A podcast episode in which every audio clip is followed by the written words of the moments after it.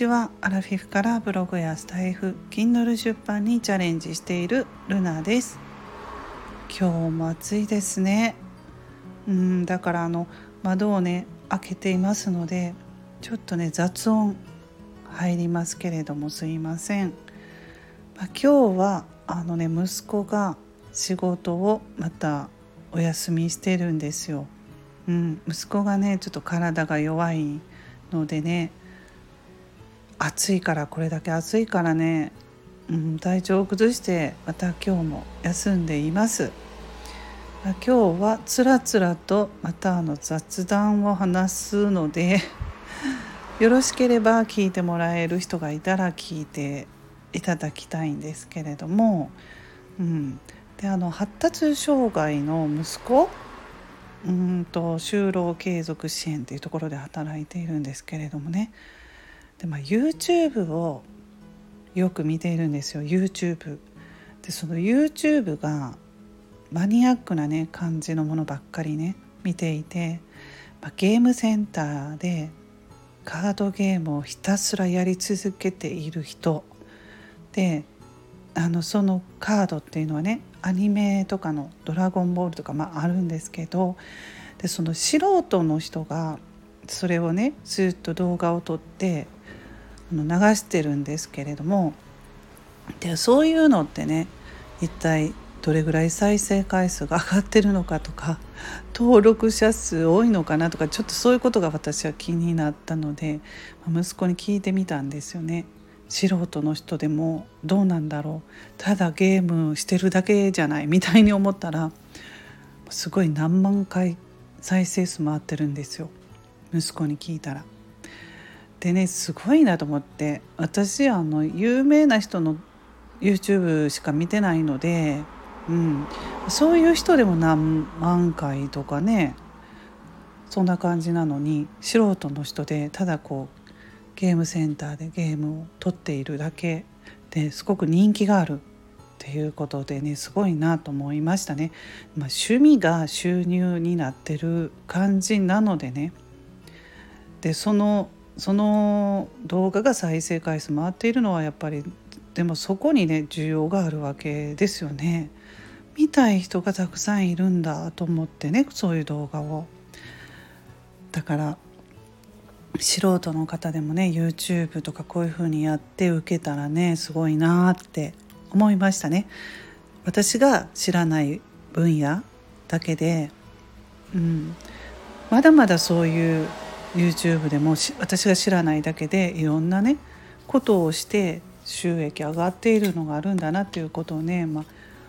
知りましたね。うん、であの息子の将来とかすごいね気になったのでね高校生の時とか、まあ、仕事をしてもねなかなか収入が得られないので、うん、あの息子がね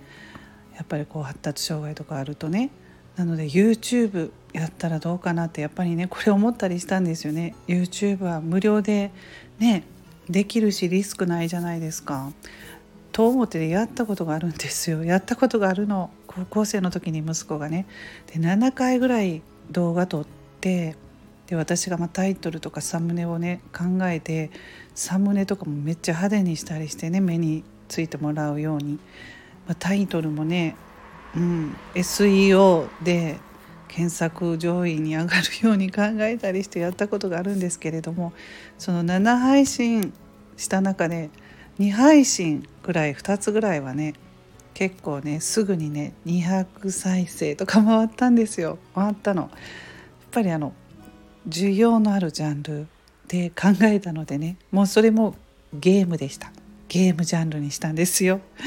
そしたら、うん、結構あのサムネとかもね考えたりしましたね。YouTube はでもねあの音声配信このスタイフとかと違ってねおすすめ配信とかいろいろ出てくるじゃないですかだからこう見てくれる人がねやっぱり増えるっていう風になんかこうね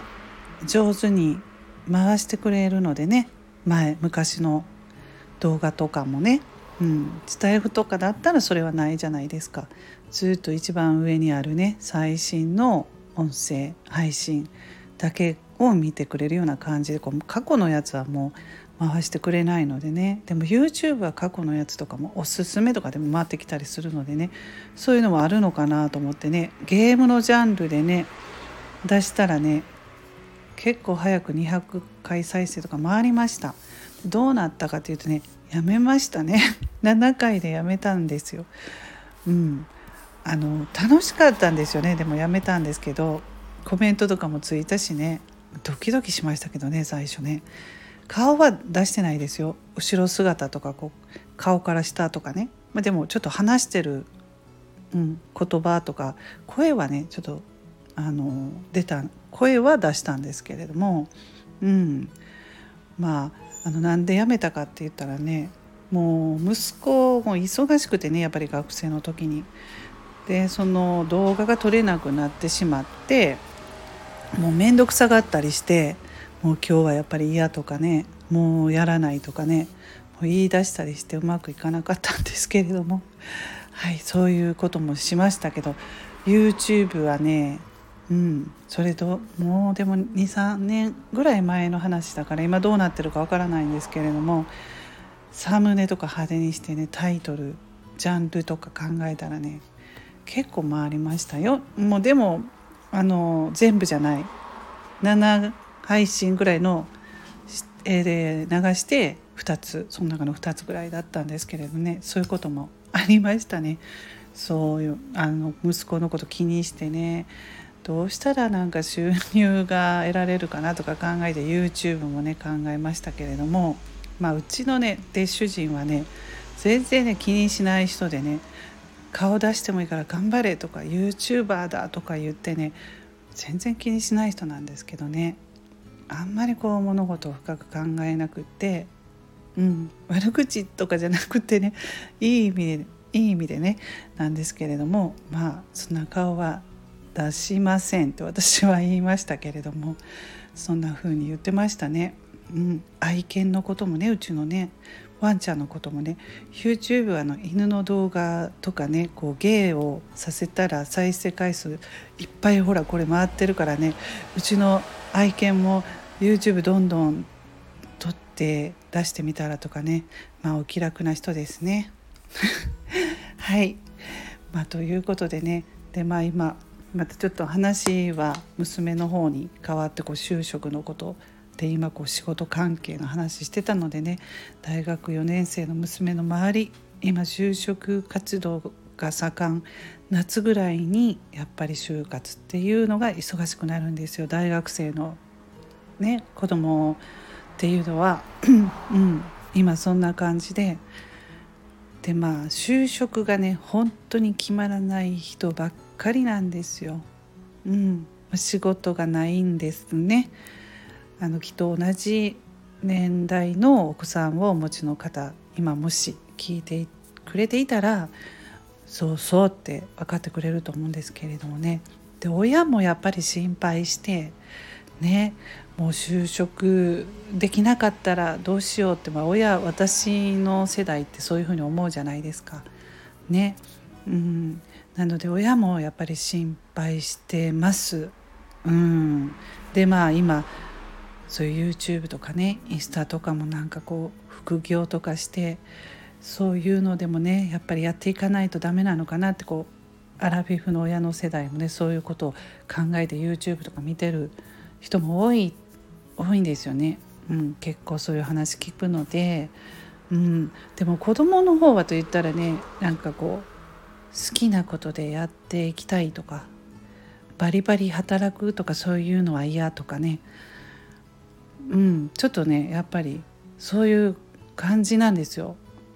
えー、今20代前半ねうちの子とかの周りを聞くとね、うん、働き方の考えが全然変わってきていて私が